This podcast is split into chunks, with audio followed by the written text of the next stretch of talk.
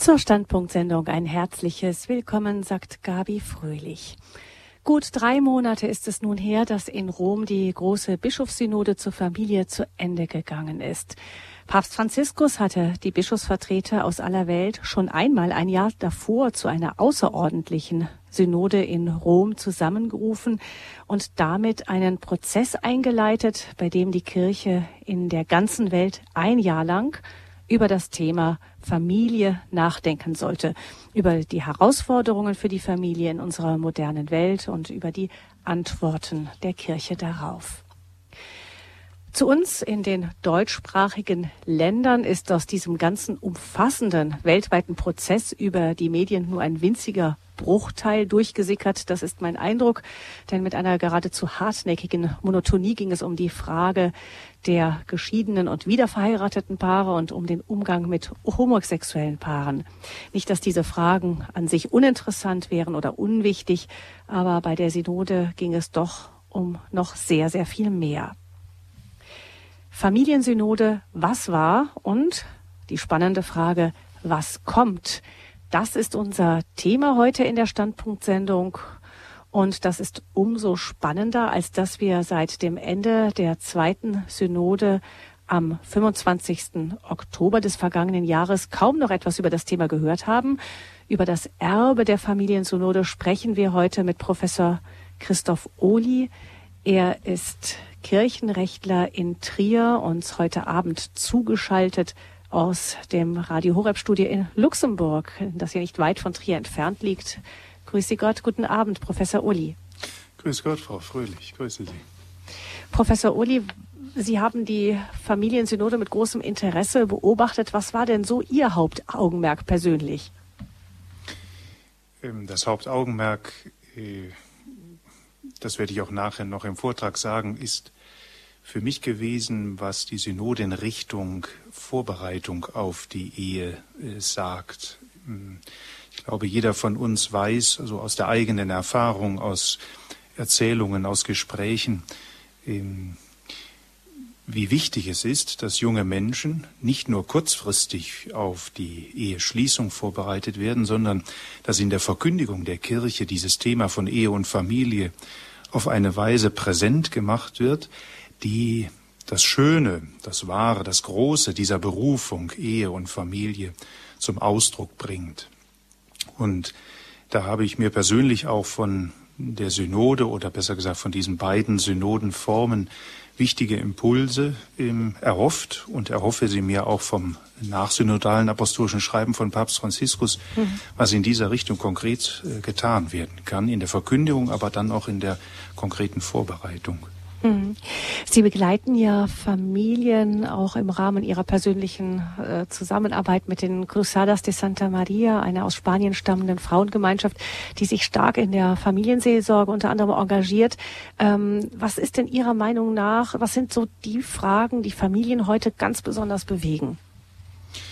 Also diese Ehepastoral ist zum einen eine Pastoral, die sich mit äh, Brautleuten äh, beschäftigt, also äh, Frauen und Männer, die zusammenkommen, um sich auf den Weg der Vorbereitung zur Ehe zu machen. Ähm, da sind natürlich noch mal ganz eigene Fragen auch im Mittelpunkt, die aber schon auch gut gespiegelt werden im Gespräch mit Eheleuten, mit Familien, die dann noch mal wieder andere Fragen haben, äh, die so ganz konkret auch aus dem Alltag heraus entstehen. Aber für beide Gruppierungen, Braut und Eheleute, kann ich sicherlich aus vielen entsprechenden Ehekursen jetzt sagen, dass das Interesse, die Sehnsucht nach einer guten Ehe, nach einer guten Familie, die auf äh, Säulen wie Treue, wie Liebe, wie Respekt, wie Geduld und auch wie Glaube aufgebaut ist, ungebrochen ist. Aber was ich eben auch feststelle, ist, dass für viele äh, auch Gläubige, die von sich sagen, wir sind durchaus praktizierend, und es sind auch viele dabei, die sagen, nein, wir praktizieren eigentlich nicht, aber vieles auch nicht mehr bekannt ist. Und immer wieder am Ende solcher Vorbereitungskurse oder auch Familienwochenenden, viele sagen, das habe ich überhaupt nicht gewusst, das war mir nicht bekannt oder das war mir nicht bewusst, dass dieses und jenes dazugehört und was das für eine Berufung ist und was die Kirche dafür eine schöne Vision, nicht aus sich selbst, sondern aus der Schrift, aus der Tradition von Ehe und Familie hat und wie wichtig es ist, dass die Kirche da heute ähm, in diesem großen Konzert innerhalb der Welt, was alles an Beziehungen aufgebaut werden kann, äh, ihre Stimme erhebt und das wirklich deutlich macht, weil es darum eine, eine wunderbare, wunderschöne Berufung des Menschen geht. Mhm. Ähm, die Synode ist ja am vergangenen 25. Oktober zu Ende gegangen. Es gab da auch ein Abschlusspapier, aber das entscheidende Abschlussdokument steht ja noch aus. Das haben Sie gerade eben schon kurz erwähnt. Das Schreiben des Papstes, das aufgrund dieser Vorlagen, auch Empfehlungen, Vorschläge dann ähm, verfasst werden soll. Wann ist denn mit diesem Schreiben von Papst Franziskus zu rechnen? Ich nenne das immer stille Post, was da so geschieht. Man hört oder man sagt dem Vernehmen nach, wird jetzt in den letzten Tagen des Öfteren gemeldet, ähm, dass es wohl im kommenden März äh, veröffentlicht werden soll. Ob das stimmt, ob es dann wirklich soweit ist, weiß ich nicht.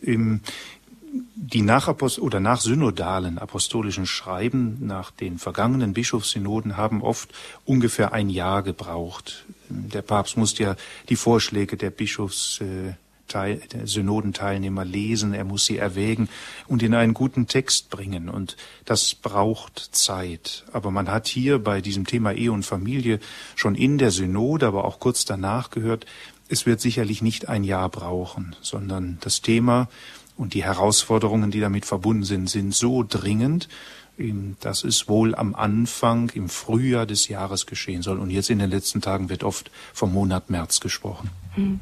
Sind Sie persönlich schon gespannt?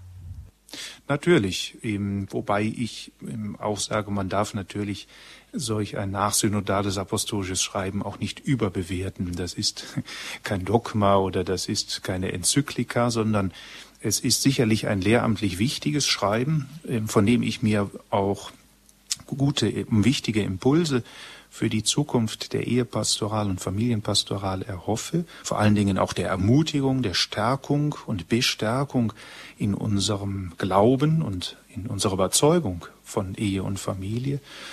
Und äh, in einzelnen Aspekten tatsächlich auch päpstliche Maßgaben, äh, wie man da weitergehen kann und auf einen einige davon wollen wir vielleicht versuchen, auch nachher noch einzugehen. Mhm. Jetzt hören wir zunächst einmal den Vortrag von Professor Christoph Ohli zum Thema Familiensynode, was war und was kommt. Und wir hoffen, dass wir dann danach mit Ihnen, liebe Hörerinnen und Hörer, über dieses Thema ins Gespräch kommen können. Ja, liebe Hörerinnen und Hörer, auch von meiner Seite aus ein herzliches Grüß Gott. Wir haben gerade schon in diesen ersten Gedanken bemerkt, dass der Begriff der Familiensynode oder der Synoden seit der Ankündigung von Papst Franziskus im Herbst 2013 zwei Synoden zum Thema Ehe und Familie durchzuführen, ein Wort ist, mit dem heute beinahe jeder in der Kirche etwas anfangen kann.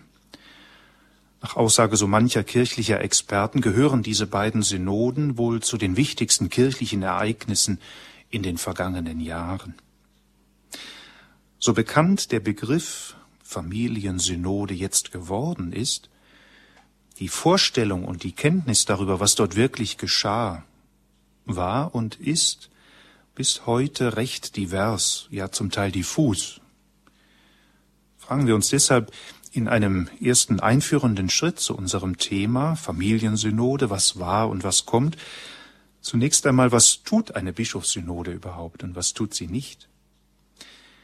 In seiner Ansprache zur, Eröffnungs, äh, der, zur Eröffnung der Bischofssynode am 5. Oktober 2015 erinnerte Franziskus die Synodenteilnehmer daran, so wörtlich, dass die Synode kein Parlament ist, wo man sich auf Verhandlungen, auf die Aushandlung von Absprachen oder Kompromissen stützt um einen Konsens oder eine gemeinsame Vereinbarung zu erreichen. Vielmehr, so der Papst dann weiter, sei es die einzige Methode einer Synode, sich mit apostolischem Mut, evangeliumsgemäßer Demut und vertrauensvollem Gebet dem Heiligen Geist zu öffnen, damit er es sei, der uns führt, erleuchtet und uns nicht unsere persönlichen Ansichten vor Augen stellt, sondern den Glauben an Gott, die Treue zum Lehramt, das Wohl der Kirche und die Salus Animarum, also das Seelenheil. Mit anderen Worten, die Synode soll kein Debattierclub sein.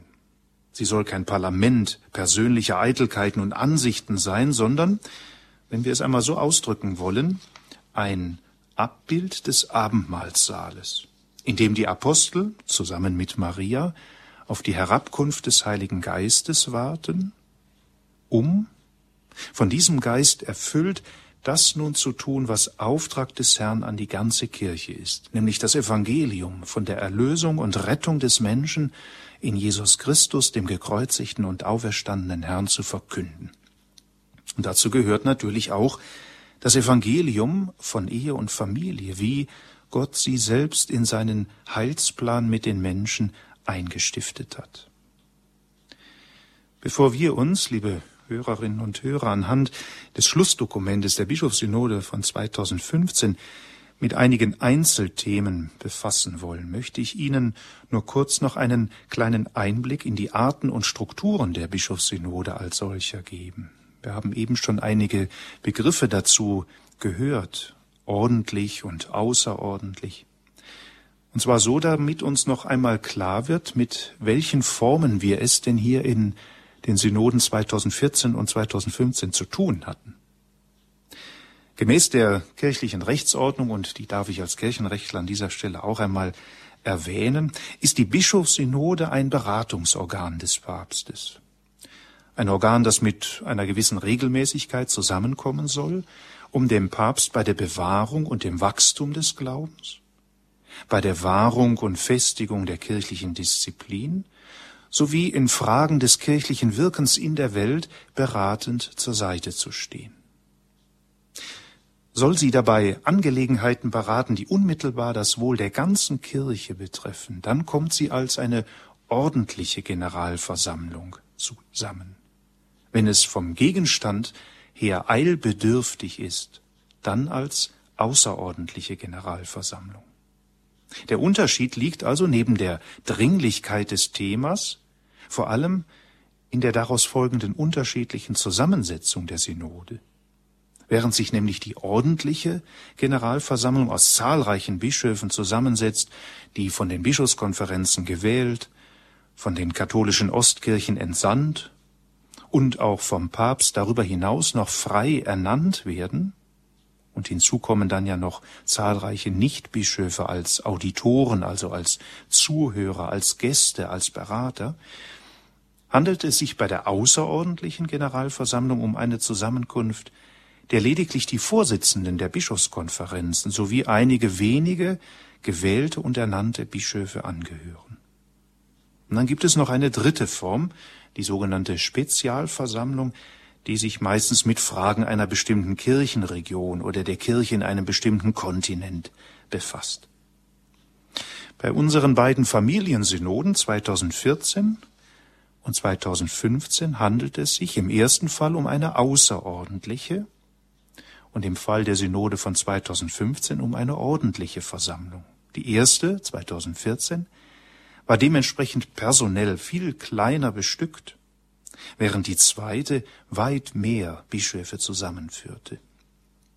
Aber in beiden wurde das Thema Ehe und Familie sozusagen als Grundthema behandelt.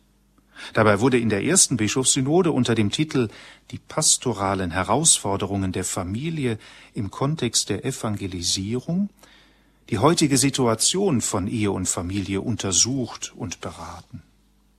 Zur Vorbereitung gab es auch damals erstmals einen Fragebogen, der an alle Gläubigen versandt wurde, zu Themen rund um dieses Grundthema Ehe und Familie.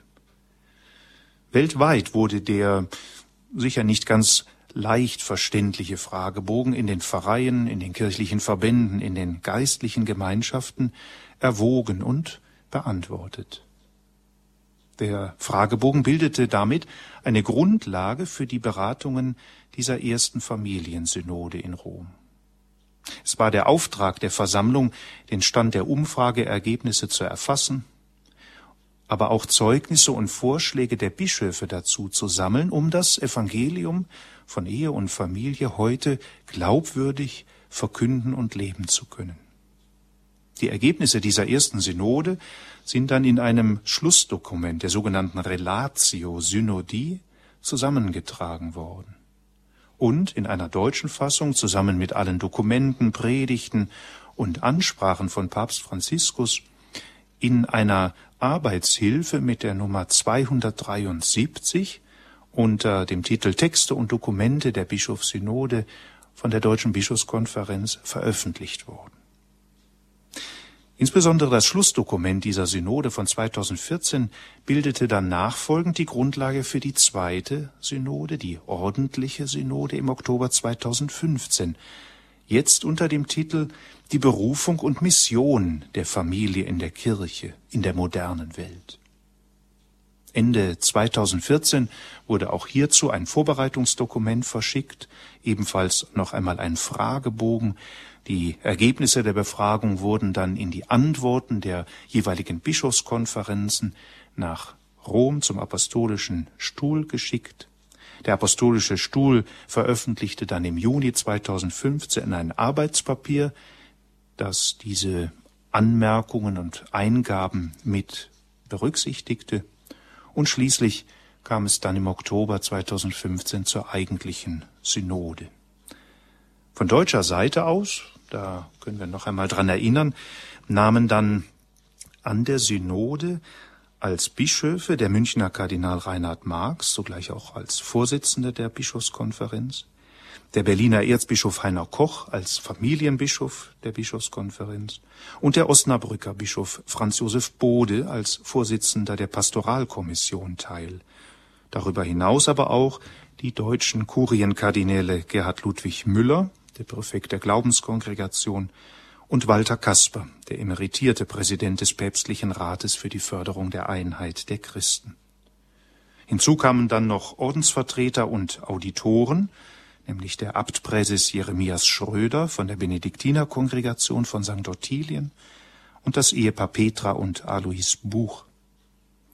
Als nicht-katholischer Gast der Synode nahm aus Deutschland Thomas Schirmacher teil, der Vorsitzende der Theologischen Kommission des Evangelischen Weltbundes. Und seit November 2015 liegt nun das Schlussdokument der Synode vor, ebenfalls wieder zusammen mit zahlreichen Dokumenten, Predigten und Berichten in dieser Reihe Arbeitshilfen, hier jetzt unter der Nummer 276 der Deutschen Bischofskonferenz. Und wie eben schon gesagt, erwartet nun die Kirche mit großer Spannung das sogenannte nachsynodale apostolische Schreiben, mit dem und in dem jeder Papst seine Entscheidungen und Überlegungen aus den Beratungen einer Bischofssynode vorlegt und damit sozusagen die praktischen Konsequenzen zieht. Viele solcher päpstlichen Schreiben haben in den vergangenen Jahrzehnten hohe Bedeutung gewonnen. Denken wir nur an das Schreiben zu Ehe und Familie Familiaris Consortio von Johannes Paul II. oder an das Schreiben zur Eucharistiesynode mit dem Titel Sacramentum Caritatis von Benedikt XVI. Dem Vernehmen nach soll, wie gesagt, dieses Schreiben von Papst Franziskus wohl im kommenden März veröffentlicht werden. Von daher bewegen sich unsere weiteren Überlegungen zwar auf dem Boden des Schlussdokumentes zur Bischofssynode 2015, stehen aber ebenso unter dem Vorbehalt der kommenden päpstlichen Ausführungen. Halten wir mit der Musik ein wenig inne für einen Augenblick, bevor wir dann an die konkreten Themen herangehen.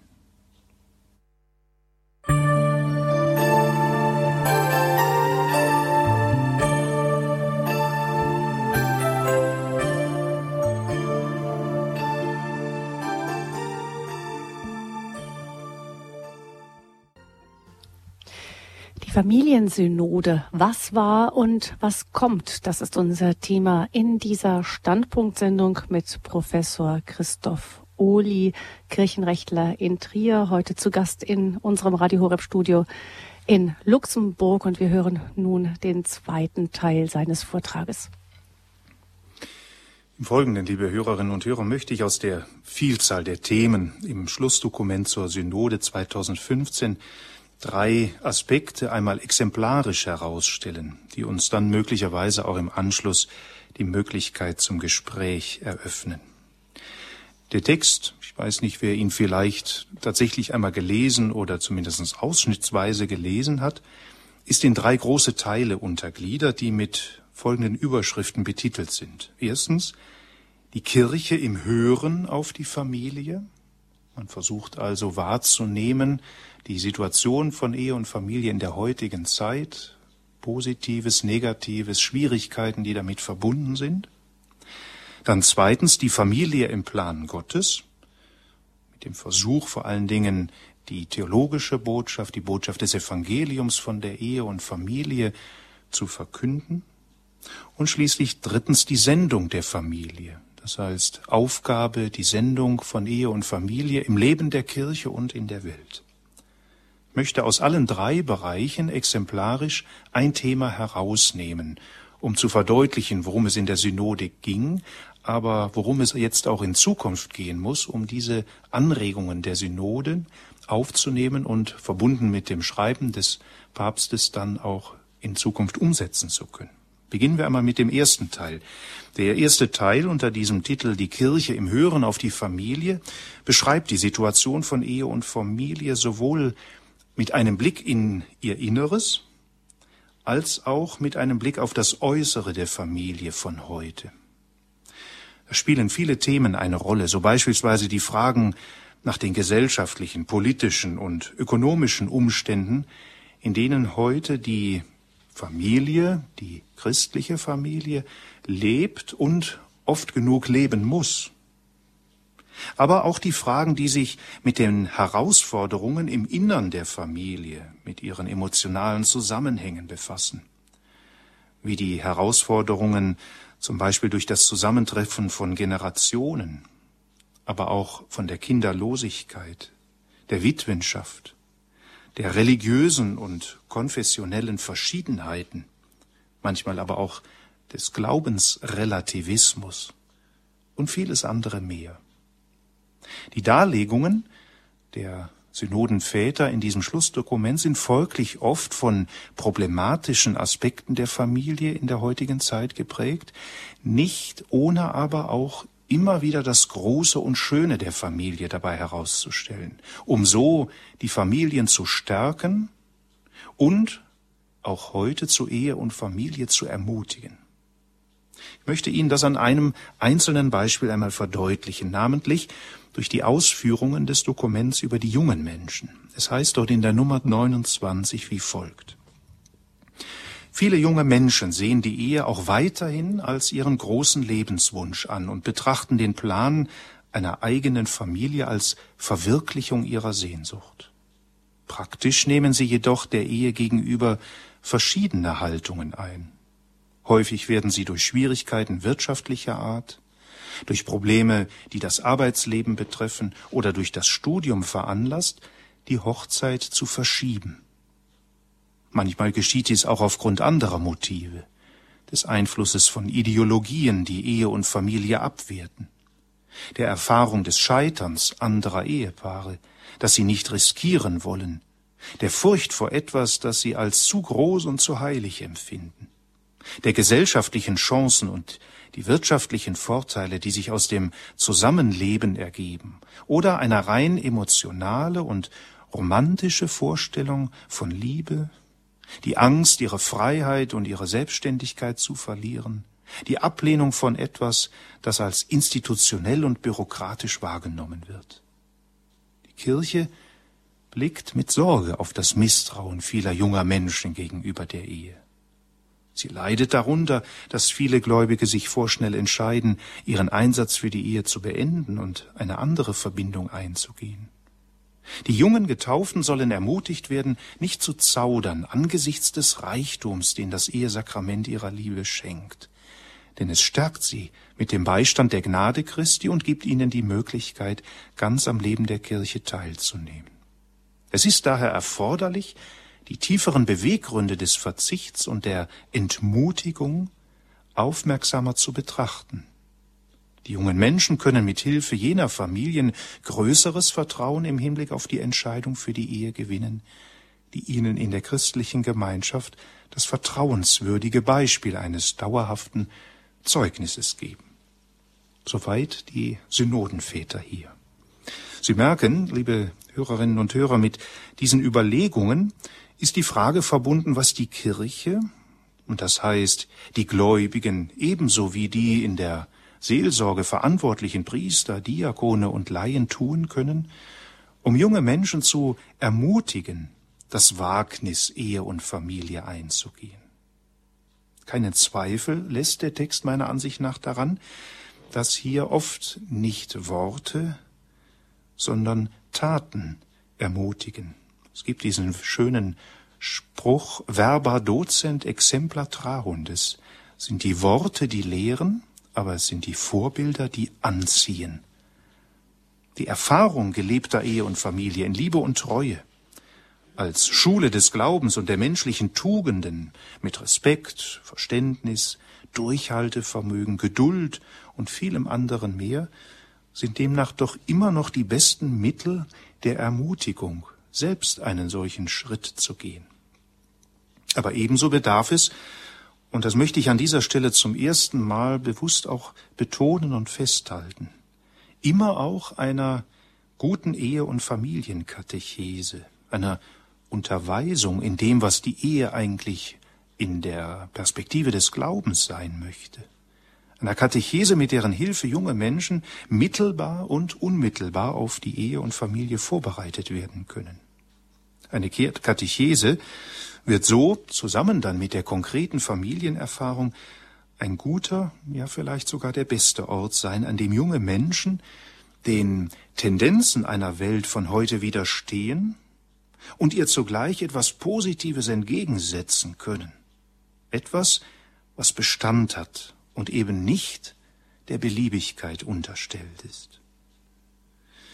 Dieser Text ermutigt also dazu, dass die Kirche sich ihrer Schätze in der Verkündigung vergewissert und mutig das Angebot und nicht selten auch das Kontrastprogramm der christlichen Ehe gegenüber manch anderen weltlichen Denkformen dazu mutig bezeugt. Die Kirche wird dabei sehen müssen, dass der Glaube heute mehr denn je mit Entscheidung zu tun hat. Weniger oder fast gar nicht mehr mit sozialer Tradition. Hier ist der Weg von der bisherigen Volkskirche zu einer Kirche im Volk, wie der Sauerteig in einer Gesellschaft sichtbar. Und das heißt zu einer Kirche der persönlichen Entscheidung, dass ich meinen Glauben bewusst lebe. Hier gilt es meiner Ansicht nach abzuwarten, was Papst Franziskus in seinem nachsynodalen Schreiben gerade zu dieser The Thematik erklären und der Kirche raten oder als Maßgabe auch vorgeben wird. Ich möchte mit Ihnen einen zweiten Aspekt bedenken. Im zweiten Teil des Schlussdokumentes, der ja überschrieben ist mit dem Titel Die Familie im Plan Gottes, werden, so meine ich, in verständlicher Art die theologischen Grundlagen zur Ehe und Familie aus der Heiligen Schrift und aus den Dokumenten des Lehramtes, das heißt hier vor allen Dingen aus dem Zweiten Vatikanischen Konzil, aus den Dokumenten von Paul dem Sechsten, Johannes Paul dem Zweiten, Benedikt dem Sechzehnten, herausgearbeitet, dargestellt. Und ich habe den Eindruck doch in seiner nicht nur gut verständlichen, sondern auch ermutigenden, in einer schönen, in einer respektvollen Art gegenüber den Schätzen der Heiligen Schrift und der kirchlichen Tradition. Aber, und das ist ein Grundgedanke, der sich dabei durchzieht und das vorrangige Anliegen von Papst Franziskus auch sichtbar macht dass die Schönheit dieser Berufung, die Sicherheit dieser Berufung in den Texten der Heiligen Schrift und der kirchlichen Dokumente sich immer auch mit der Wirklichkeit verbindet. Der Wirklichkeit von Ehen, von Familien, deren, so heißt es in der Nummer 53, Verbindung so schwach geworden ist, dass das Risiko einer Trennung besteht. Das heißt, in zugleich mutiger und berührender Weise bekennt sich hier die Bischofssynode zu den Grundanliegen der biblischen Anthropologie, also der Lehre vom Menschen, nicht aber mit geschlossenen Augen für die Wirklichkeit, sondern mit dem Mut des Glaubens und geöffneten Augen, das in die Situation der heutigen Zeit hinein zu verkünden.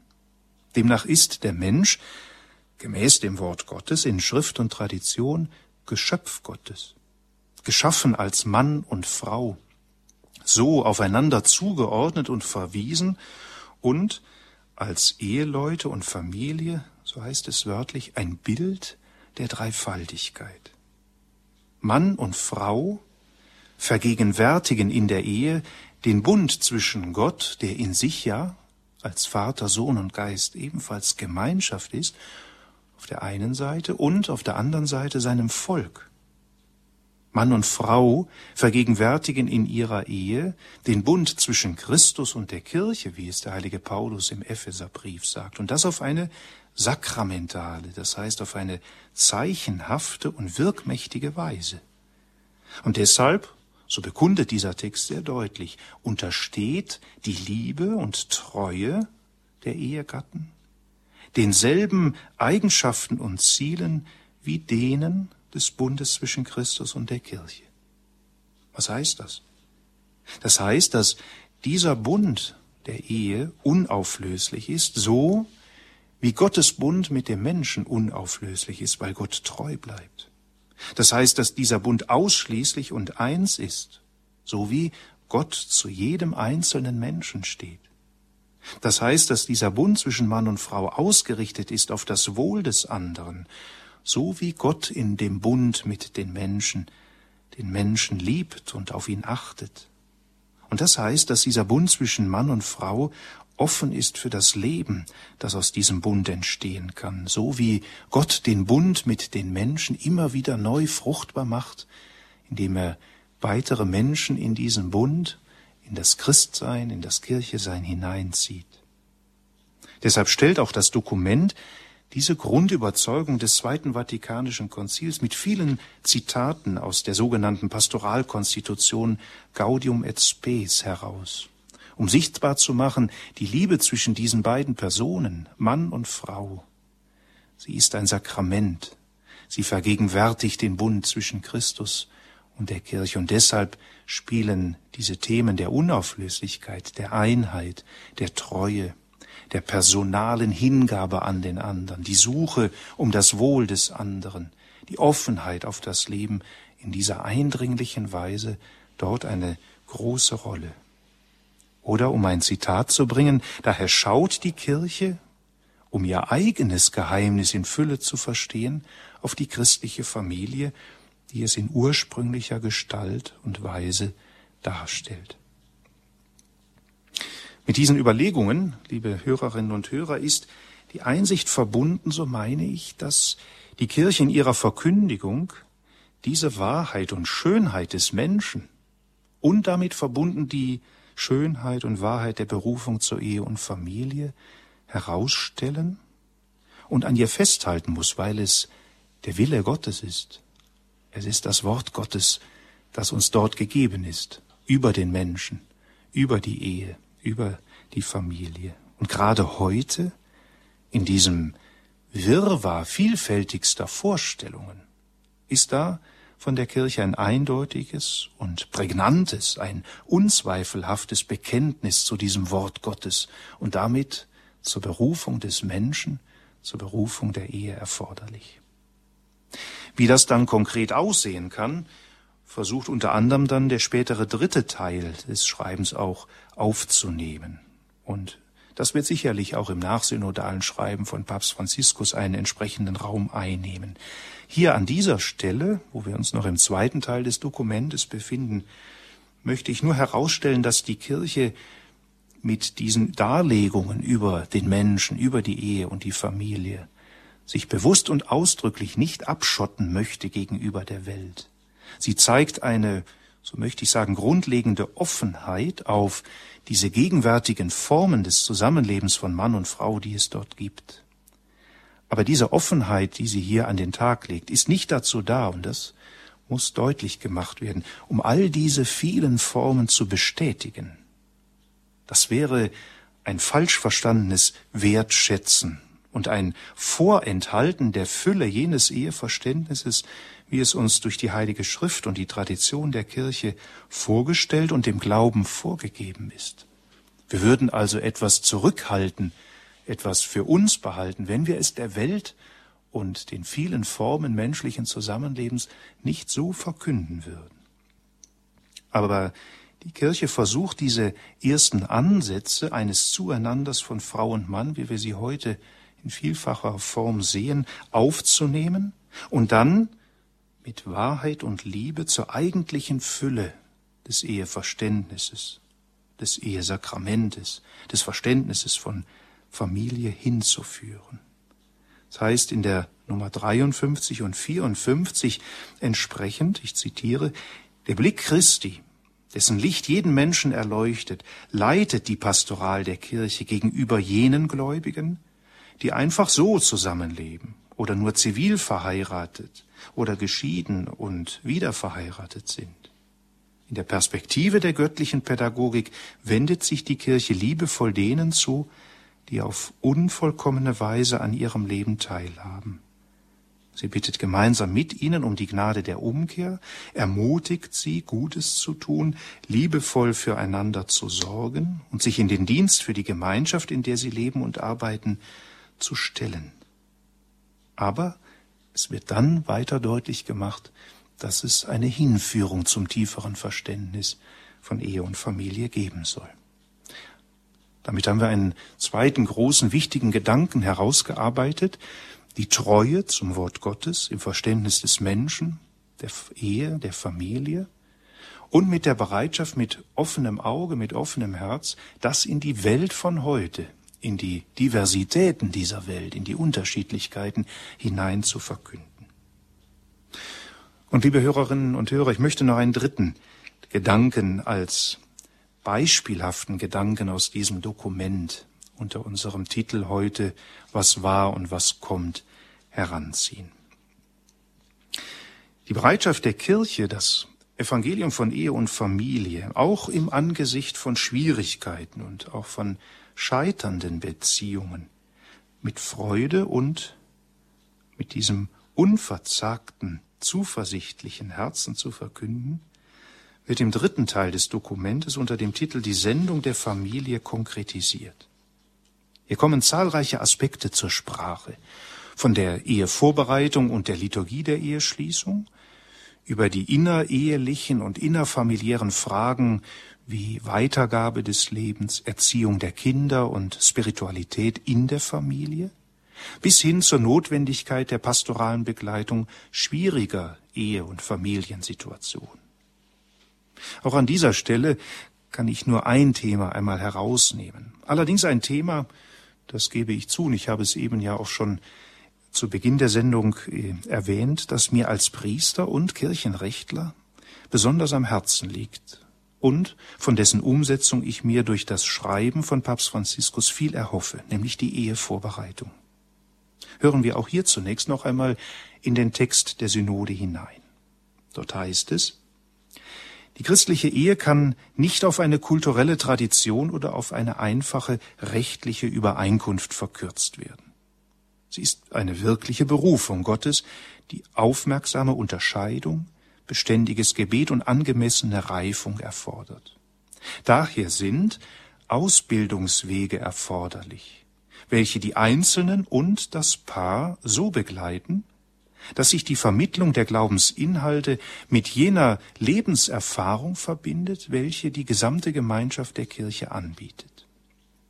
Für die Wirksamkeit dieser Hilfe ist es erforderlich, dass die voreheliche Katechese manches Mal arm an Inhalten, so bekennen es hier die Bischöfe, verbessert wird.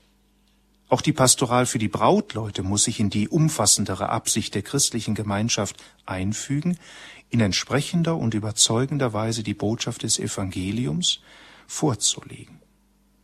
Die drei von Familiaris Consortio, also dem Schreiben von Johannes Paul II. erwähnten Vorbereitungsschritte sind dabei genau zu beachten. Die entferntere Vorbereitung, die über die Vermittlung des Glaubens und der christlichen Werte in der Familie erfolgt, die nähere Vorbereitung, die dem Weg der Katechesen und der anderen bildenden Erfahrungen entspricht, und die unmittelbare Vorbereitung auf die Ehe, die Teil eines umfassenderen Weges ist, der sich durch die Dimension der Berufung auszeichnet. Liebe Hörerinnen, liebe Hörer, um also die Wahrheit und Schönheit der Berufung zur Ehe und Familie zu erkennen und zu leben, bedarf es neben den persönlichen Erfahrungen aus der eigenen Familie, seien sie positiv wie negativ, und neben einer regelmäßigen Verkündigung in Predigt und Katechese, zugleich einer Vorbereitung für die konkreten Brautleute, die ich ganz bewusst und gerne mit dem Begriff Ehekatechumenat beschreiben möchte. Aus meiner persönlichen Erfahrung als Priester und Kirchenrichtler, der zugleich nicht wenige Braut- und Eheleute sowie deren Familien begleitet, kann ich feststellen, dass viele, und ich würde mich hier fast trauen, von den meisten zu sprechen, dass viele der Brautleute um die zentralen Dimensionen im Glauben von Ehe und Familie nicht wissen. Es ist richtig, sie haben Erfahrungen, sie spüren, was Liebe und Treue bedeutet. Sie sind auch oft guten Willens, voller Zuversicht und Freude auf das gemeinsame Eheleben. Vermögen aber ihre Verbindung zueinander, einmal abgesehen von dem Wunsch dazu, von Gott in der Trauung gesegnet zu werden, nicht mit dem lebendigen und praktizierten Glauben und dem Verständnis der Ehe als Sakrament in Verbindung zu setzen. Ich habe in meinen Vorbereitungen der Ehe, der Brautleute auf die Ehe, ich glaube bis heute noch kein Paar gehabt, das mir von sich aus, nach dem Kurs schon, aber von sich aus vorher, einmal ansatzweise erklären konnte, was das eigentlich ist, das Sakrament der Ehe. Aber es ist unerlässlich, um die Wahrheit und Schönheit der Berufung erkennen und leben zu können, auch und gerade dann, wenn es schwer fällt, wenn in der ehelichen Beziehung oder auch in der familiären Situation genau jene Tage kommen, von denen es im Vermählungsspruch der Liturgie heißt, dass es die bösen, die schweren Tage sind. Tage, die es in jeder Ehe und auch im Leben eines jeden Priesters oder eines gottgeweihten Christen in den Orden und Säkularinstituten gibt, vorbereitet zu sein. Doch wenn wir das nicht tun, im Rahmen solch eines von mir mal so als Ehekatechumenat genannten Zeitraumes, einer längeren Zeit der Vorbereitung. Wenn wir das nicht tun, wenn wir diese Unterweisung und Hilfestellung im Glauben in einer wirklich demütigen und barmherzigen, aber durchaus im Evangelium selbstbewussten Weise nicht anbieten, dann legen wir den jungen Menschen und ich formuliere das hier einmal bewusst so, letztlich eine Last auf die Schulter mit diesem Sakrament der Ehe, die sie dann zu spüren bekommen, wenn sie in ihrer Beziehung scheitern sollten. Denn dann heißt es, dass sie nicht mehr zu den Sakramenten gehen können, wenn sie erneut geheiratet haben. Und das geht meines Erachtens wahrlich nicht, wenn wir sie nicht unterwiesen, wenn wir ihnen nicht Wege eröffnet haben, zu diesem schönen, tieferen, großen Verständnis von Ehe und Familie zu kommen, dass wir es dann nachher einfordern. Oft wird dann gesagt, und ich bekomme das in Diskussionen dann oft zu hören, ah, eine intensivere Vorbereitung hilft da auch nichts. Und da sage ich, das ist falsch. Eine intensive Vorbereitung in einem Ehekatechumenat, wie bei der Taufe, bei der Erstkommunion, bei der Firmung oder über viele Jahre hinweg beim Weihesakrament, ist sicher nicht der allein geltende Garant für das Gelingen einer Ehe. Das weiß ich auch. Doch aus meiner Erfahrung der Ehevorbereitung, wie ich das in den Ehevorbereitungs- und Ehe- und Familienkursen zusammen mit dem katholischen Säkularinstitut der Cruzadas de Santa Maria seit Jahren durchführe, weiß ich, wie wichtig das ist. Zumal wenn die Brautleute am Ende eines zweieinhalbtägigen Kurses selbst sagen, das alles habe ich bisher noch nie gehört. Das habe ich nicht gewusst, wie groß diese Berufung ist. Und das allein ist mir Indiz und Motivation genug, einen solchen Ehekatechumenat für die ganze Kirche. Ich sage jetzt nicht zu fordern, das ist nicht meine Aufgabe, dazu habe ich nicht das Recht, aber zu erbitten. Und ich hoffe da sehr persönlich auf das Handeln von Papst Franziskus und nachfolgend auch auf das Handeln dann der Bischöfe in den Diözesen. Hören wir nun zunächst, möchte fast sagen zur Erholung, ein wenig Musik und gehen dann noch ganz kurz auf zwei weitere kleine Themen ein, die ich bewusst auch ansprechen möchte.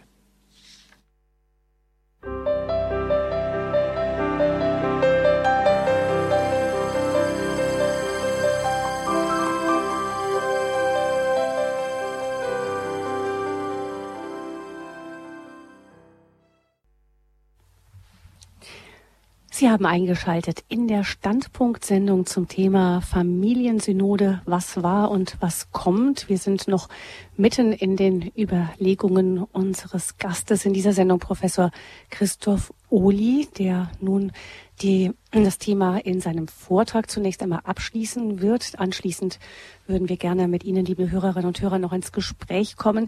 Ich muss an dieser Stelle leider schon die Hörerinnen und Hörer der Münchner UKW-Frequenz von Radio Horeb verabschieden, denn um 21 Uhr wird dort wie jeden Sonntag ein anderes Programm aufgeschaltet. Es ist noch etwa zehn Minuten bis dahin, aber ich denke, der Vortrag von Professor Uli wird noch ein ganz kleines wenig länger dauern. Wenn Sie Radio Horeb weiter verfolgen möchten, dann horchen Sie genau auf die Ansage. Da wird Ihnen gesagt, wie das geht. Und jetzt geht es aber, ja, alle anderen Hörerinnen und Hörer sind selbstverständlich weiter bei uns in der Standpunktsendung noch dabei bis 21.30 Uhr. Und nun geht es weiter mit dem Vortrag von Professor Uli.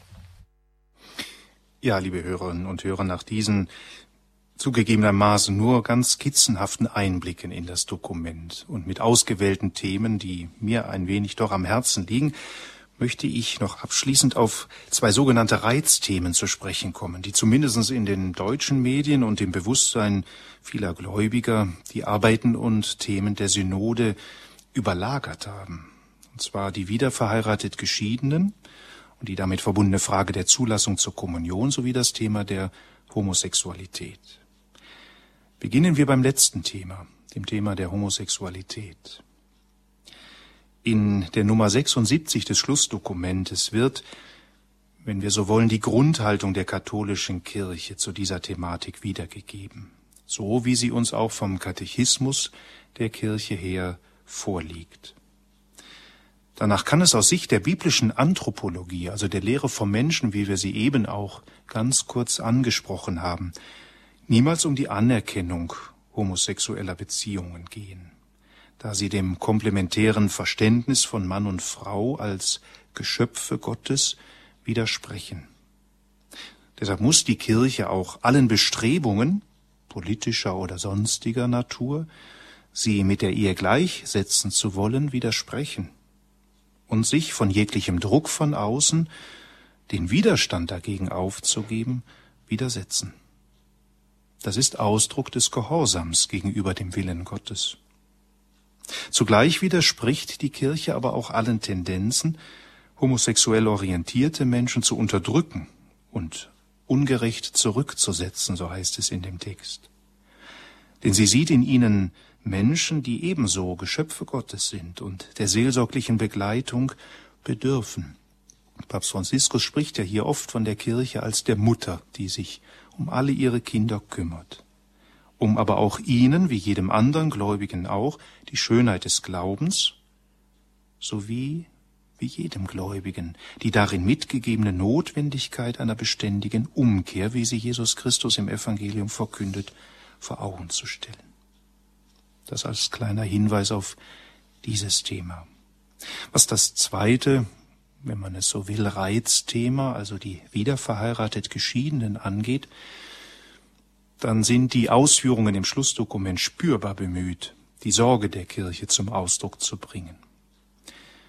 Es heißt dort im Text der Bischofssynode ganz ähnlich auch, wie es einmal Papst Benedikt XVI. im Gespräch mit Priestern gesagt hat, dass die Kirche sie liebt und dass sie diese Liebe der Kirche spüren und sehen müssen. Benedikt sagte damals, scheint mir eine große Aufgabe, gerade für die Pfarrei, für die katholische Gemeinschaft vor Ort zu sein, wirklich ihr Mögliches zu tun, damit sie sich geliebt und angenommen fühlen, dass sie spüren, dass sie nicht draußen stehen, auch wenn sie die Absolution und die Beichte, die Eucharistie nicht empfangen können. Es heißt dort in dem Text der Synode, in einer herzlichen Teilnahme macht sich die Kirche die Freuden und die Hoffnungen, die Schmerzen und die Ängste jeder Familie zu eigen. Ein Dienst, der sich auch denen widmet, deren eheliche Beziehung zerbrochen ist, Sie erscheint besonders dringend. Das Drama der Trennung steht oft am Ende einer langen Zeit von Konflikten, unter der die Kinder am meisten leiden. Die Einsamkeit des verlassenen Ehepartners oder desjenigen, der gezwungen war, ein Zusammenleben zu unterbrechen, macht eine besondere Fürsorge seitens der christlichen Gemeinschaft erforderlich. Wenn die Eheleute in ihren Beziehungen Schwierigkeiten begegnen, müssen sie auf die Hilfe und Begleitung der Kirche zählen können. Und ein großer Prozentsatz der Ehekrisen macht deutlich, dass durch eine angemessene Hilfe und die versöhnende Kraft der Gnade des Heiligen Geistes, hier vor allen Dingen auch in den Sakramenten, diese Krisen überwunden werden können. Wenn man diesen Text liest, spürt man das Bemühen, die Nähe zu Johannes Paul und seinen Überlegungen in Familiaris Consortio zu suchen, in dem diese scheinbar unlösbaren Situationen, zu denen auch jene gehören, die sich zivilrechtlich scheiden lassen und eine neue Beziehung eingehen, sich angenommen wird. Es wird mit Johannes Paul II. daran erinnert, dass die verschiedenen Situationen gut zu unterscheiden und auf den Weg der Gewissenserforschung zu bringen sind. Dabei sollen die Priester und die Bischöfe besondere Helfer der betreffenden Eheleute sein. Es kann, so sagt es der Text, zwar keine Gradualität im Gesetz geben, sprich, dass das Gebot Jesu zur Unauflöslichkeit manchmal Geltung oder manchmal nur ein wenig Geltung oder manchmal auch keine Geltung besitzen könnte. Das Gesetz Jesu, seine Worte über die Ehe, über die Unauflöslichkeit gelten immer. Denn es ist sein Wort, es ist sein Wille, es ist sein Gebot.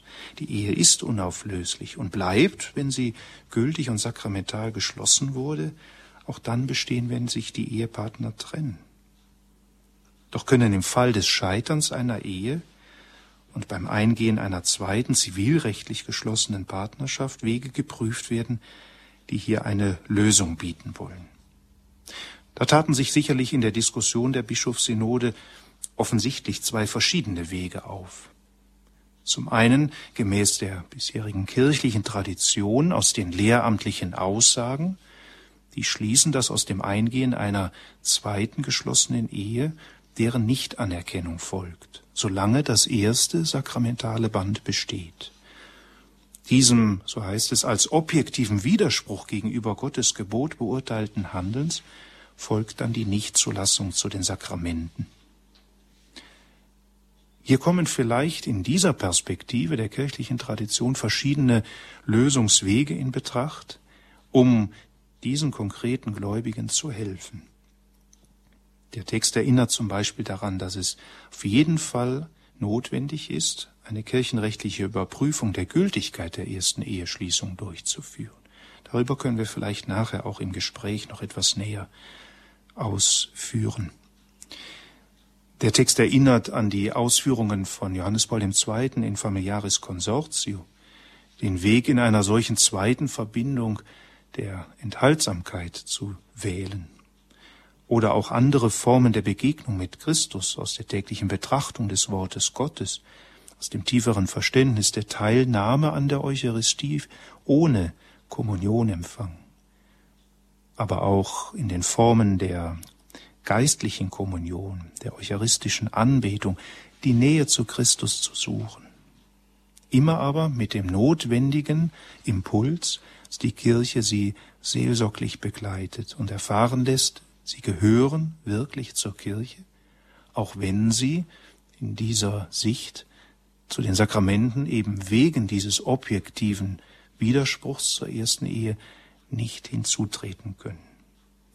Der andere Lösungsweg, der sich in der Synode auftat, fokussiert sich dabei stärker auf die subjektive Situation der davon betroffenen Eheleute. Die Sichtweise, die dann im Forum Internum, zum Beispiel in einem persönlichen Gespräch mit dem Pfarrer, den Umkehrwillen, eine Bußzeit feststellen möchte, um daraus dann zu einer generellen Anerkennung der zweiten Ehe auch für das Forum Externum, also für den öffentlichen Bereich, zu gelangen. Für diese Lösung standen ja besonders die Kardinäle Kasper und Marx als Vertreter in der Synode dort. Ich persönlich, liebe Hörerinnen und Hörer, glaube, ohne dass wir dieser Frage hier nun wirklich eingehend nachgehen können, dass dieser zweite Lösungsansatz der Kardinäle Kasper und Marx mit der Tradition und der Lehre der Kirche nur schwer, wenn überhaupt, in Einklang zu bringen ist und von daher wohl auch keine lehramtliche Aufnahme finden wird. Es ist ein Weg, der letztlich doch immer wieder auf die Frage führt, wie haltet ihr es mit der Unauflöslichkeit? Es wird sicher ohne Zweifel eine wichtige Aufgabe des kommenden Schreibens von Papst Franziskus sein, diese Frage zu klären und, so meine Erwartung, die lehramtlich begründeten Lösungsvorschläge vorzugeben, eben Überprüfung der Gültigkeit der ersten Eheschließung, diese verschiedenen Formen auch der geistlichen Haltung, aber auch die Vorschläge von Johannes Paul II. im Sinne der Cohabitatio fraterna, der Ehe wie zwischen Bruder und Schwester, der sogenannten Josefsehe, noch einmal wirklich zu erwägen. Nun, bevor wir in das Gespräch miteinander eintreten, möchte ich noch abschließend das Wichtigste tun, was wir hier tun sollen und können, nämlich fürbittend bei Gott für die Eheleute und die Familien, sowie für all jene, die sich dieser Berufung stellen wollen, einzutreten. Tun wir das mit dem Gebet der Synode. Jesus, Maria und Josef, in euch betrachten wir den Glanz der wahren Liebe. Mit Vertrauen wenden wir uns an euch. Heilige Familie von Nazareth, lass auch unsere Familien zu einem Ort der Gemeinschaft und zu Zellen des Gebetes werden, zu echten Schulen des Evangeliums und kleinen Hauskirchen. Heilige Familie von Nazareth, in den Familien soll nicht mehr die Erfahrung der Gewalt, der Abschottung und der Teilung gemacht werden. Wer immer verletzt oder schockiert wurde, dem sei bald Trost und Heilung geschenkt.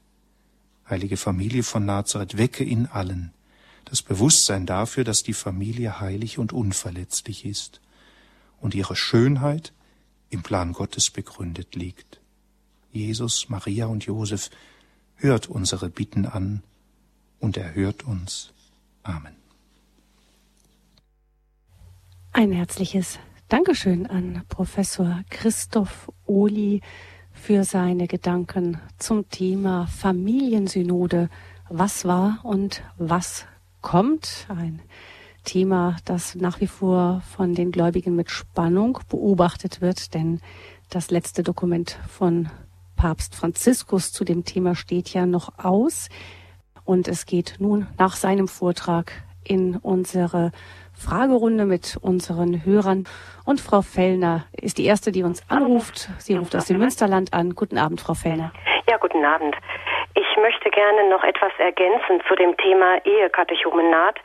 Und zwar bin ich der Meinung, dass man durchaus noch früher anfangen sollte damit, nämlich zum Beispiel bei der Ausbildung der Religionslehrer. Ähm, in allen Lehrplänen wird zum Beispiel schon im fünften Schuljahr über das Thema Sakrament ganz allgemein gesprochen.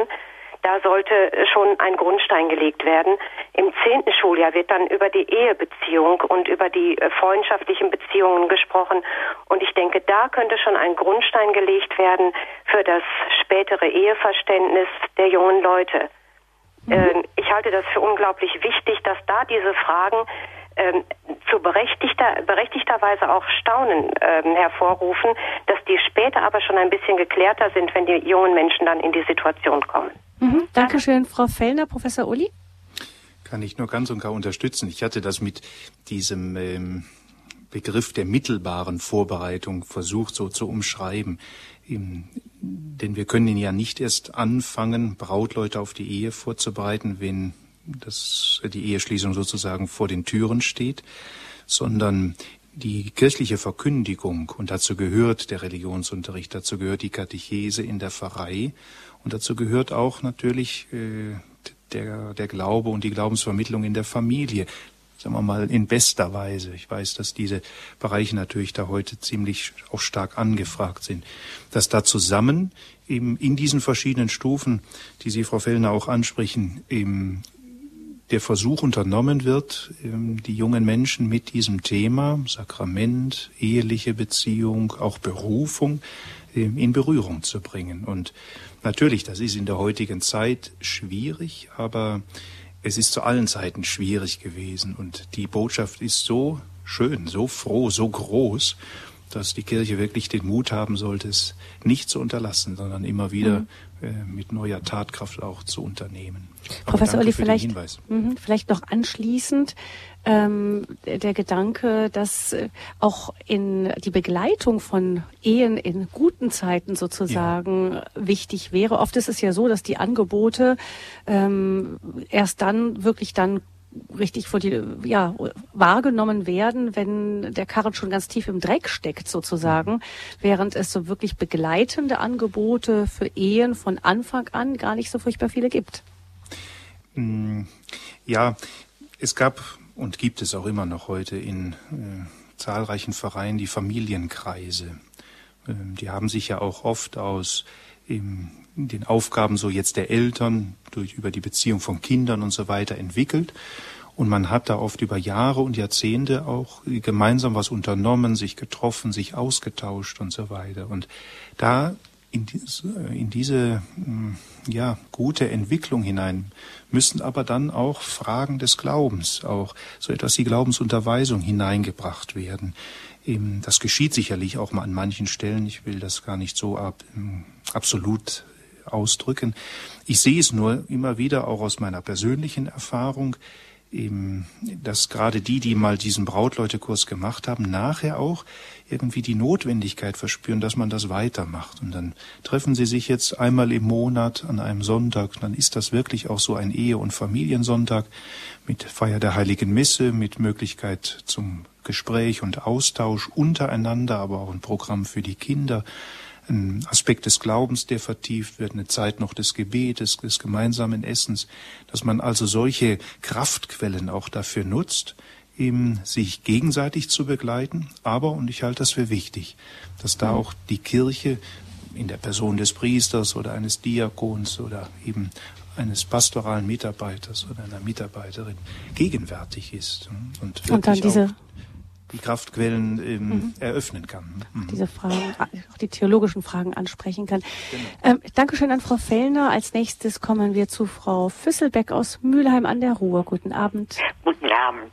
Ja, ich wollte nur äh, etwas äh, äh, sagen. Ich habe durch Zufall erfahren, als meine Schwester im Brautunterricht war, da hat der Geistliche sag und schreibe gesagt, wenn der Mann fremd geht, ist es die Frau schuld. Also da wäre ich aufgestanden und wäre gegangen. Hm. Eine Negativerfahrung aus einem Brautunterricht. Ähm, Professor Uli, kurz was dazu? Nicht leugnen, dass es solche negative Erfahrungen natürlich gibt und ähm, die Aussage ist ähm, ja unerträglich, untragbar, gar keine Frage.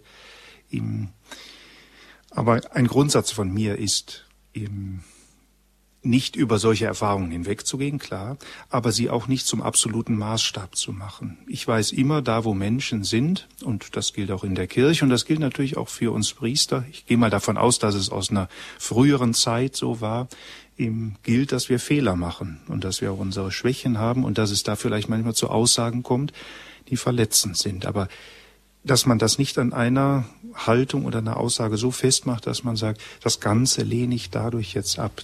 Das ist mhm. etwas, was mich schmerzt oder das, was einem dann wirklich im Herzen wehtut, wenn es, es an solch einer einzelnen Aktion oder Aussage liegt. Aber, mhm, aber ganz ja. geht so nicht. Ja. Mhm.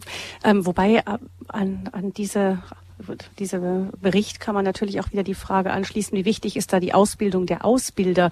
Ich meine, ja. für mich war der Aha-Effekt auch ein wenig, als es an diese von Ihnen auch äh, zitierte Umfrage ging, die vor den Synoden halt rumgeschickt wurde. Da wurde ja durchaus von kirchlichen Mitarbeitern, Pfarreien und so weiter beantwortet. Und ähm, die Antworten, die zumindest aus dem deutschsprachigen Bereich kamen, was wir hier so gesehen haben, ähm, schienen ja auch zu zeigen, dass selbst, äh, selbst Christen, die tief in der Seelsorge in Deutschland stehen, auch nicht wirklich selbst den Zugang zu dem Sakrament der Ehe haben. Das heißt, wie, das ist dann die Frage, wie, ob dann ein, der Einäugige den Blinden führt oder wir das selber vielleicht manchmal sind, auch, nicht? Weil wir selbst vielleicht auch nicht wirklich die, äh, eine, eine ununterbrochene gute Vorbereitung hatten. Ja. Ich habe letztens noch mit jemandem aus einem ganz anderen beruflichen Zweig gesprochen. Und da kamen wir auf das Thema Fortbildung, Weiterbildung, Fortentwicklung so der persönlichen, beruflichen Situation.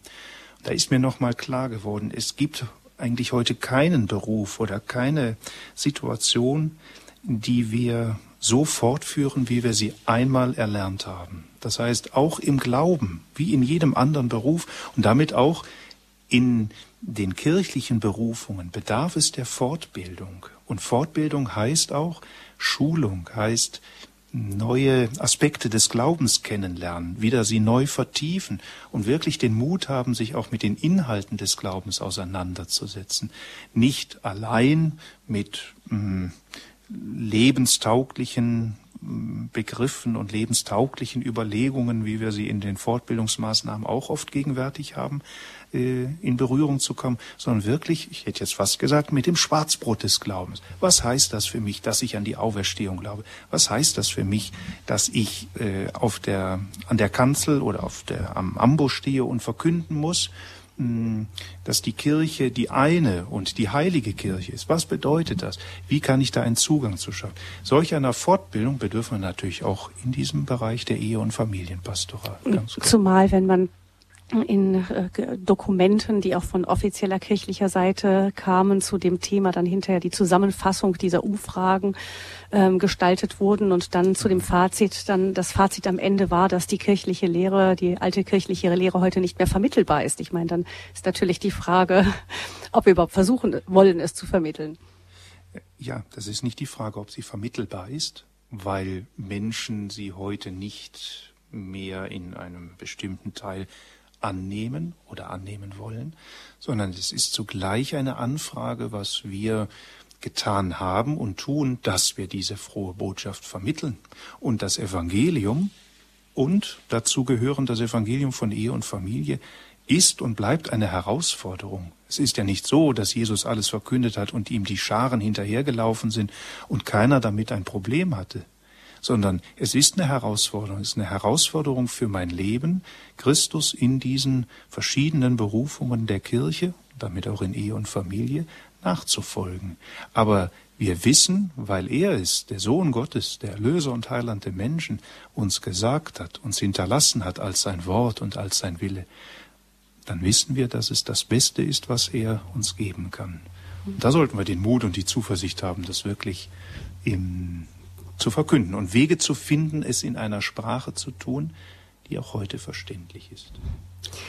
Ein Dankeschön auch an Frau Füsselbeck, also für Ihren Anruf. Und es geht weiter nun mit Herrn Karrer aus Regensburg. Grüße Sie, Herr Karrer.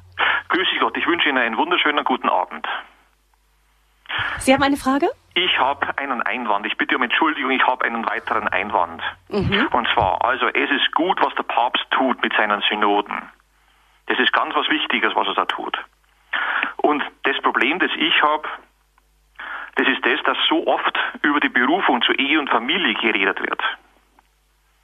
Aber zum Beispiel das, was die Ehe und die Familie dazu beitragen kann, zur Heiligkeit, zur Heiligung, also und über die Berufung zur Heiligkeit, da wird so wenig drüber gesprochen. Das Problem ist halt einfach, wir haben überhaupt keinen Sinn mehr heutzutage für die Heiligkeit. Wir sind nicht nur berufen zur Heiligkeit, sondern wir sind dazu verpflichtet, muss ich sogar sagen, zur Heiligkeit. Denn wer ewig leben will, der muss heilig sein. Mhm. Herr Karrer, vielleicht können wir das an Professor Ohli weitergeben. Die, wie steht die Berufung äh, der Familie in Zusammenhang mit der Berufung zur Heiligkeit? Das ist das große Thema des Zweiten Vatikanischen Konzils, das Johannes Paul II. viel angesprochen hat, große Wege und auch Papst Benedikt gelegt hat, aber sicherlich noch wahrlich nicht als Schatz des Konzils ganz gehoben ist. Da gebe ich Ihnen, Herr Karrer, ganz recht, dass das oft noch zu wenig gemacht wird. Und zwar mit dem ähm, Gedanken, die Berufung zur Ehe und Familie in diese Berufung zur Heiligkeit, die uns ja allen gegeben ist, egal in welcher Berufungsform wir leben, eben damit zu verbinden und deutlich zu machen, das ist der Weg, auf dem ich in Ehe und Familie heilig werde. Nur auch hier wieder die Nachfrage, hm, ich habe das mal jetzt an Allerheiligen auch im Rahmen einer Predigt gemacht, im Vorfeld, im, was ist das Heiligkeit? Wer kann mir als Christ sagen, was das eigentlich ist? Berufung zur Heiligkeit, Heiligkeit.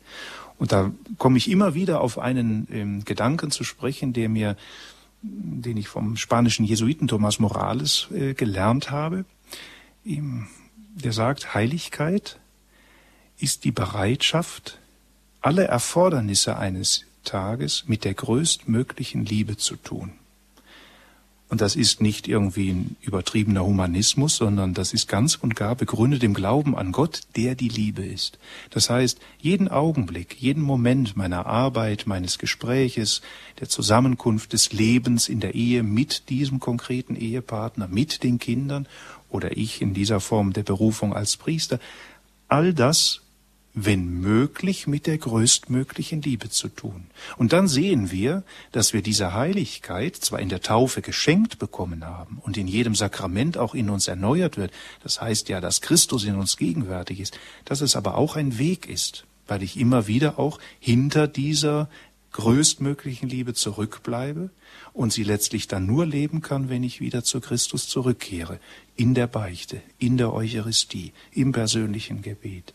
Aber ich danke sehr herzlich für diesen Hinweis, denn wir müssen diese Berufungsformen und hier die Berufung zur Ehe und Familie mit der Grundberufung zur Heiligkeit verbinden. Und auch die ist natürlich eine Herausforderung. Da geht es um mein Leben, um mein Leben mit Gott. Ähm, es wurde auch geschrieben, dass in der Synode die Familie theologisch aufgewertet worden sei, weil man sie zu einer echten, als eine echte Berufung anerkannt habe. Ist das richtig so oder hat man eigentlich die Berufung zur Familie immer schon, zur Ehe und Familie immer schon als wirkliche Berufung gesehen? Also wenn wir die Ehe- und Familienpastoral und Ehe- und Familienlehre des Konzils von Johannes Paul II. und nachfolgend dann auch Benedikt XVI. und sicherlich jetzt auch Franziskus sehen, im, dann ist der Gedanke eigentlich immer präsent gewesen. Ob er immer so ausgedrückt wurde, die Ehe und Familie ist eine Berufung, ähm, das mag ich jetzt nicht so beurteilen, aber der Gedanke ist immer präsent gewesen. Nun ist die Schwierigkeit dabei, einer grundsätzlichen Berufung eines Menschen, aufgrund seines Menschseins zur Ehe und Familie diesen Charakter so zuzusprechen, dass es wirklich eine besondere, eine ausdrückliche eigene Berufung durch Gott ist. Aber wer diesen Weg von Ehe und Familie geht, darf unter der Verheißung leben, dass Gott ihn oder sie innerhalb dieses Berufungsweges ruft, diesen Weg der Heiligkeit zu gehen und so in die ewige Gemeinschaft mit Gott zu gelangen. Hm. Ich scheue mich nicht und habe das eigentlich in meinem Priesterleben bisher äh, nie getan, nicht von der Berufung der Ehe zu sprechen. Es ist eine Berufung, die darin sichtbar wird. Hm. Die also auf diesem, mit in diesen Weg hineingenommen ist, der allgemeinen Berufung zur Heiligkeit. Herzlichen Dank, Herr Karrer, für Ihren Hinweis darauf. Und nun begrüße ich Frau Dold aus Freiburg. Guten ja, Abend, Frau Dold. grüße Gott. Ich danke für dieses Thema das ist ein ungeheuer wichtiges Thema. Ich habe einen kleinen Vorschlag. Wir stammen aus einer Zeit, in der man in den 50er Jahren geheiratet hat. Wir sind 60 Jahre verheiratet gewesen. Mein Mann ist vor einigen Wochen gestorben. Es war sehr schlimm. Aber ich habe einen Vorschlag. Es gibt gute Ehen. Es gibt sehr gute Familien. Könnte man nicht, nachdem so viele Priester fehlen und so viele Gemeindereferenten, die auch Auskunft geben können über gerade über die Berufung in der Ehe, worüber ich sehr viel, wofür ich sehr viel halte, dass ich berufen bin, an der Schöpfung Gottes teilzunehmen, wenn ich Kinder zeuge, wenn ich Kinder bekomme. Aber dass diese Familien, die sich so lange bewährt haben, zum Beispiel als kleine Hauskirche beachtet werden, einander zusammenkommen und den Jungen helfen und Beispiele sagen, Vorschläge machen und sagen, wie wunderschön es sein kann, an der Schöpfung Gottes teilzunehmen. Mhm. Das ist mein, mein Vorschlag. Frau Dold, ich finde es schön, dass Sie nach so langer Zeit der Ehe dann eben auch so diese, dieses Feuer für diese Berufung immer hatten, offensichtlich. Und es ist schön, wenn jemand in seiner Berufung auch so zu Hause ist. Ähm, Professor Uli, was, was sagen Sie zu dem Vorschlag von Frau Dold? Frau Dold, mein Respekt und meine Freude darüber. Das äh, berührt mich nicht nur, sondern das trifft mich wirklich ins Herz, weil es genau darum geht genau darum geht. Auch dieser schöne Begriff, den Sie verwenden, Hauskirche, ist ein Begriff aus dem Konzil. Die Familie, die Ehe als im Ecclesia Domestica heißt es, glaube ich, im Lateinischen. Eine Hauskirche, in der die Kirche in der kleinsten Zelle erfahrbar und erkennbar wird. Und das, was Sie sagen, dass man diese guten Erfahrungen, dieses Gehen durch dick und dünn, und das können Sie ja sicherlich auch in den 60 Ehejahren bezeugen, dass das weitergegeben wird, dass das erzählt wird, dass davon Kunde getan wird, das wäre ein guter Ort, auch in unseren Pfarreien und geistlichen Gemeinschaften, an denen die jungen Menschen das lernen und erlernen und sehen können. Ist das, also ich, Professor Uli, Entschuldigung, nicht mhm. auch ein bisschen die sozusagen die Kur gewesen, die Papst Benedikt der Kirche in Deutschland verordnet hat, wenn ich das so sagen darf, eben ähm, in Freiburg damals in seiner Rede, dass eben die, dass es so kleine Hauskirchen geben müsse, die den Glauben auch wirklich als Keimzellen weitertragen. Mhm. Der Papst Benedikt hat immer von den kreativen Minderheiten gesprochen und ist da, ich will nicht sagen absichtlich, aber sicherlich auch ähm, falsch verstanden worden, wenn er mein, meinen sollte, er wolle die Kirche zu einer kleinen Minderheit zurückführen, also zu einer Elitekirche. Das genau war nicht der Fall, sondern er sagte, genau wie jetzt die Frau Dold sagt, hm, wir bedürfen solcher kleinen Familien, kleiner Gemeinschaften, die ganz kreativ und lebendig den Glauben leben und vorleben, bezeugen und weitersagen, dass darin sichtbar wird, es geht, diese Berufung von Ehe und Familie zu leben. Und schaut das an uns. Wir sind wirklich auch unvollkommene Menschen und wir haben auch unsere Schwierigkeiten, wir haben auch unsere Fehler, aber mit der Hilfe Gottes und im Vertrauen des Glaubens auf die Gnade Gottes haben wir diesen Weg gehen können und sind wir diesen Weg gegangen. Und da äh, haben Sie sicherlich recht. Das ist Hauskirche, das ist kreative Minderheit, aber im Sinne des Samenkorns, das gesät wird und aus dem heraus dann großes Neues wachsen kann. Vielen Dank für den Vorschlag. Ja, danke schön, Frau Dold. Ihnen von Herzen Gottes Segen. Wir sprechen in dieser Standpunktsendung über das Thema Familiensynode, was war und was kommt. Professor Uli, ähm, die Diskussionen in den Synoden haben ja gezeigt, also die Diskussion auch unter den Bischöfen, das ging ja teilweise auch sehr lebendig zu, um es vorsichtig auszudrücken. Ähm, das zeigt, die Diskussionen haben gezeigt, dass in verschiedenen Teilen der Welt ja auch teilweise ganz andere Probleme vorherrschen. Also wenn ich jetzt dann denke, in Afrika gibt es ein Problem, dass die Bischöfe, wenn ich es richtig noch weiß, äh, vorgetragen haben, der Vielehen oder der, der, dass man mehrere Männer, mehrere Frauen haben immer noch. Ähm, dann manche Kulturen haben äh, Zwangsehen immer noch. In der westlichen Welt sind späte Eheschließungen und große Zahl, die große Zahl von Scheidungen eher das Problem.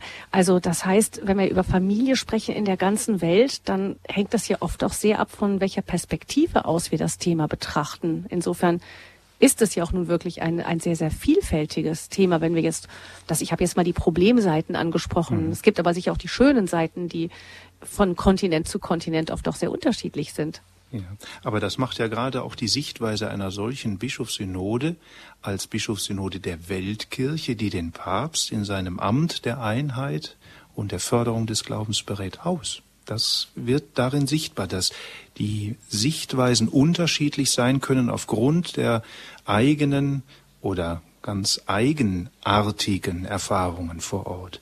Nur wenn Sie diese Beispiele, die Sie jetzt gerade anführen, einmal zusammennehmen, geht es letztlich doch auf das eine und selbe wieder zurück, dass die Kirche den Mut hat, in diese Situationen hinein, in der Überzeugung, das Evangelium von Ehe und Familie so zu verkünden, dass die Lehre über Ehe und Familie, wie sie die katholische Kirche vertritt, wirklich eine Lehre ist, die in alle Situationen hineinpasst, weil sie die Verengung, sei es der Vielehen, sei es dieser Zwangsehen, die Verengung von ähm, losen Verbindungen, wie sie gerade in den westlichen Staaten ja erkennbar werden, weitet, so weitet, dass man ihm deutlich sieht, so wie die katholische Kirche Ehe und Familie lehrt und verkündet, evangeliumsgemäß, traditionsgemäß, ist es richtig. Da spürt man, da steckt die Größe dieser Berufung drin. Also so unterschiedlich hm. die Erfahrungen sind, aber das Eigentliche wird dann doch wieder in dem einen sichtbar. Also ich höre da so ein bisschen heraus, dass Sie von einem weiteren Vorschlag, der ja auch im, im Zusammenhang mit der Synode immer wieder aufkam, nicht so viel halten. Ähm, das, also denke ich mir, es wurde ja auch gesagt, dass wenn man sich in einzelnen Punkten so überhaupt nicht einigen kann, also dass es da Punkte gab, wo die Sichtweisen schier unversöhnlich schienen, dass dann doch den Ortskirchen mehr Spielraum gegeben werden könne, also ihre Antworten auf die besonderen Bedürfnisse in ihrer besonderen Kultur zu finden, dass man zum Beispiel wenn wir das Thema nehmen, Seelsorge für wiederverheiratete Geschiedene, dass man das in Westeuropa anders handhaben könne als zum Beispiel in den USA. Also das war ja auch ein Lösungsansatz, der präsentiert wurde für die Punkte, die strittig waren. Was halten Sie davon? Aber es geht doch da um eine, eine Frage, eine Thematik, die die ganze Kirche angeht. Und es geht da um Lehr, äh, mäßige Themen, die in Amerika nicht anders gelöst werden können als in Australien oder anders gelöst werden können in Afrika oder in Europa. Da ist die Einheit des Glaubens gefordert. Nur die Art und Weise, wie ich es vor Ort verkünde, da kann ich sagen, das muss in der Sprache dieses Kontinents oder in, in der Kultur dieses, dieses Raumes sein. Aber die Grundprinzipien, die Grundhaltungen des Glaubens, die können an den verschiedenen Orten der Welt äh, nicht anders sein. Deswegen natürlich die Auseinandersetzung, die Diskussion in der Synode hat das gezeigt, dass das für den einen leichter ist, so zu denken, für den anderen viel schwieriger. Aber ich denke auch, der Papst hat deutlich gemacht, dass es nicht darum gehen kann, zu sagen, dann macht es ihr halt so und die anderen so, sondern dass es der Garant der Einheit auch gewährleisten muss, dass das eine Prinzip des Glaubens überall angewendet wird, wenngleich auch in unterschiedlichen sprachlichen Formen oder Formen der Katechese, der Verkündigung, die das dort den Menschen näher bringen möchte. Hm. Ich begrüße nun noch Herrn Stein aus dem Saarland als letzten Hörer in dieser Standpunktsendung zum Thema Familiensynode. Grüße, Herr Stein. Ja, Grüße in die Runde. Es geht um Folgendes. Ich wollte das Augenmerk darauf lenken, die Ehe in Bezug zur Eucharistie. Das ist äh, der Kommunionunterricht, ja, wie man weiß und allen halben zu beachten ist. Die Kinder, die tauchen danach nicht mehr auf. Äh, und die, äh, der Glauben an die Realpräsenz des Herrn in der heiligen Eucharistie, denke ich, der müsste immens gestärkt werden, weil wie man heute zum Beispiel erlebt, an Beerdigung geht jeder auf zur heiligen Kommunion, ja, ich denke, vielen ist gar nicht bewusst, dass sie ihren Herrn und Schöpfer empfangen. Mhm. Ja, und ich denke, mit dem Niedergang an den, den Glauben an die Realpräsenz des Herrn in der heiligen Eucharistie steht auch direkt in Verbindung mit der Ehe. Mhm. Das wollte ich bemerken, ja. Dankeschön, Herr Stein. Professor Uli, Zusammenhang Eucharistie, Ehe. Ja, danke für den Hinweis, denn der wird ja auch im Schlussdokument der Synode aufgenommen. Im das eine ist eine Thematik, da müsste man näher drauf eingehen, also Glaube an die eucharistische Präsenz, an die Gegenwart Jesu in der Eucharistie. Das andere möchte ich kurz erwähnen, wenn Sie sagen, nach der Erstkommunion sind die Kinder weg. Das ist natürlich unsere mehrheitliche Erfahrung, Aber wenn ich auf mein eigenes Leben und meine Glaubensgeschichte schaue, kann ich sagen, ich bin sicherlich nach der Erstkommunion auch nur zum Glauben und zur Kirche weitergekommen und bin dazu gestanden und habe dann auch meine Berufung als Priester entdecken können, weil mir das meine Eltern und meine Geschwister und meine große Familie vorgelebt haben. Eben, wenn die mich möglicherweise als Kind nicht auch weiter, sagen wir mal, geführt, gelenkt, vielleicht auch manchmal gedrängt hätten, mitzukommen zur Kirche und sich zu engagieren und in die Messe zu gehen, zur Beichte zu gehen und so weiter, dann weiß ich nicht, wie das bei mir gelaufen wäre. Und das erinnert uns wieder daran, wie wichtig es ist, dass die jungen Menschen innerhalb der Familie oder, wie eben auch die Frau Dold gesagt hat, durch die Verbindung von mehreren Familien so in einer Hauskirche diese tiefe Gemeinschaft mit Christus und der Kirche erfahren. Und das gilt es umzusetzen in diesen von Benedikt genannten kreativen Minderheiten. Und da wächst der Glaube an die Eucharistie, da wächst der Glaube an Christus, da wächst auch Glaube, der Glaube wieder an die eigene Berufung, der ich im Gehorsam gegenüber dem Wort Gottes in mein Leben hinein nachkomme. Aber mhm. ich danke für diesen Hinweis, weil das wirklich auch eng zusammenhängt. Dankeschön, Herr Stein. Und damit wären wir jetzt auch noch mal bei einem Thema, das jetzt eben Gott sei Dank auch nicht wirklich der Schwerpunkt dieser Sendung war, aber oft in der medialen Berichterstattung über die Familiensode eben eine, eine sehr übergewichtige Rolle gespielt hat, nämlich die Frage der Kommunion für die wiederverheiratet Geschiedenen, also Menschen, die nicht nach regulär nach der Lehre der Kirche leben. Da gab es noch einen weiteren Lösungsansatz. Sie haben gesagt, der Lösungsansatz ähm, der eine ist derjenige, den die Kirche seit längerer Zeit lehrt, eben verschiedene Punkte des Umgangs mit, äh, mit dem, mit wiederverheiratet Geschiedenen, eben Enthaltsamkeit von der Kommunion und so weiter. Ein weiterer Lösungsansatz war auch in der Diskussion ist, ähm, die Kommunion vielleicht selbst anders wahrzunehmen, nämlich als Nahrung für die Sünder, also dass die Kranken berufen sind und nicht die Gesunden. Das sind ja auch mal Worte, die gefallen sind in dem Zusammenhang damit. Was halten Sie denn davon, dass man sagt, ja, äh, die Kommunion, die, die ist doch gerade die Stärkung für diejenigen, die, ähm, die, die Sünder sind und sind wir nicht alle irgendwo Sünder? Hm. Natürlich, das ist, gilt für uns alle. Und ich plädiere immer in diesen Diskussionen dafür, dass wir wegkommen von dieser Vorstellung, als seien die wiederverheiratet geschiedenen Brüder und Schwestern die Sünder in der Kirche und alle anderen wären es nicht. Wir alle sind Sünder und wir alle sind auf das Erbarmen Gottes angewiesen. wir alle sind aber dann auch eingeladen und auch aufgefordert, im Sakrament der Beichte die Vergebung durch die Barmherzigkeit Gottes zu suchen. Das ist etwas, was der Papst Franziskus jetzt auch mit Blick auf das außerordentliche heilige Jahr ja doch immer sehr deutlich hervorhebt. Um Barmherzigkeit, um Vergebung geht es gerade dort im Sakrament der Beichte. Und es heißt ja auch in der Lehre der Kirche und auch im, im kirchlichen Recht, dass ich zum Beispiel zur Kommunion, wenn mir eine schwere Sünde bewusst ist, nicht hinzutreten kann, sie nicht empfangen kann, wenn ich zuvor nicht gebeichtet habe. Da wird ja an den Gedanken erinnert, dass ich von meiner Seite aus, gerade in der Erkenntnis, dass ich ein Sünder bin, aber doch alles tun soll, um mich innerlich so vorzubereiten und mich innerlich auch so zu bereiten, dass Gott wieder Wohnung in mir nehmen kann. Und die kirchliche Tradition sieht, um da jetzt dann auf die wiederverheiratet Geschiedenen zu sprechen zu kommen, in diesem objektiven Umstand des Widerspruchs zu dieser ersten Ehe, die noch besteht, eben einen Widerspruch, der die Einheit mit Christus in der Kommunion so nicht widerspiegeln könnte.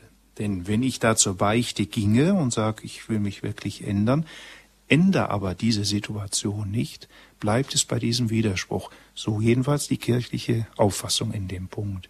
Aber mhm. es ist nochmal eine Erinnerung an uns alle, dass wir ähm, da nicht von einzelnen Personen ausgehen, sondern wie die Mutter Teresa sagt, wenn ich auf jemanden zeige, zeigen drei Finger auf mich zurück. Also es ist auch eine Anfrage, wie gehe ich selbst damit um?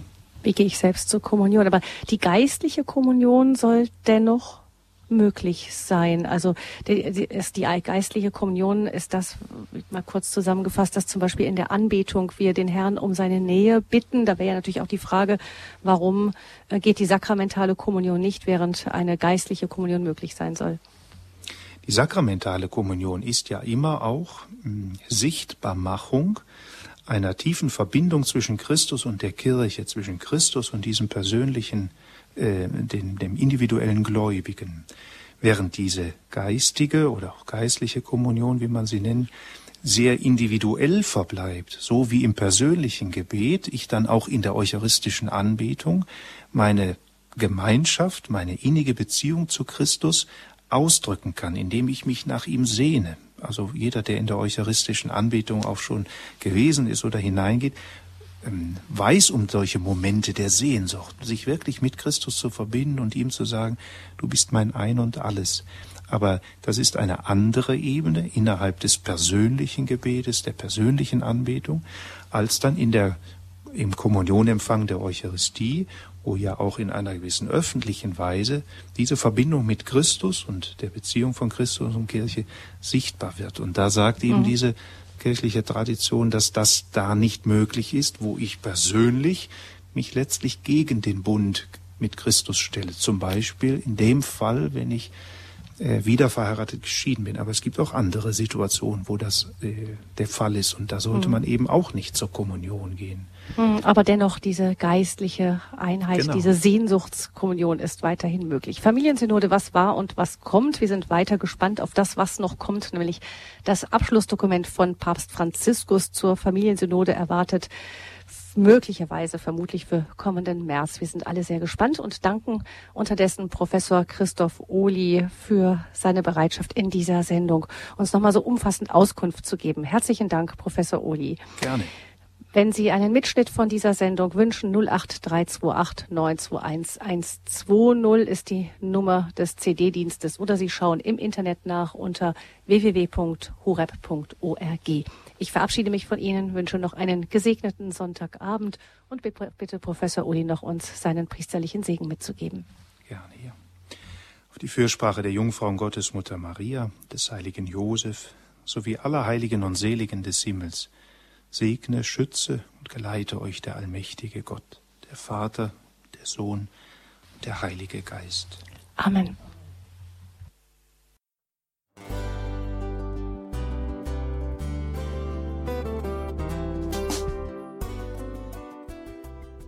Liebe Zuhörerinnen und Zuhörer, vielen Dank, dass Sie unser CD- und Podcast-Angebot in Anspruch nehmen. Wir freuen uns, dass unsere Sendungen auf diese Weise verbreitet werden. Dieser Dienst ist für Sie kostenlos. Für uns ist er allerdings mit einem nicht unerheblichen finanziellen Aufwand verbunden. Deshalb sind wir für jede Spende dankbar. Alle Bankverbindungen unserer Spendenkontos können Sie über unsere Homepage horeb.org unter dem Menüpunkt Spenden einsehen. Dort besteht auch die Möglichkeit, online zu spenden. Natürlich nach den neuesten Sicherheitsstandards. Sie können diese Informationen auch bei unserem Hörerservice unter der Telefonnummer 08328 921 110 erfragen. Ich wiederhole die Rufnummer 08328 921 110. Vergelt's Gott für Ihre Unterstützung. Ihr Pfarrer Kocher.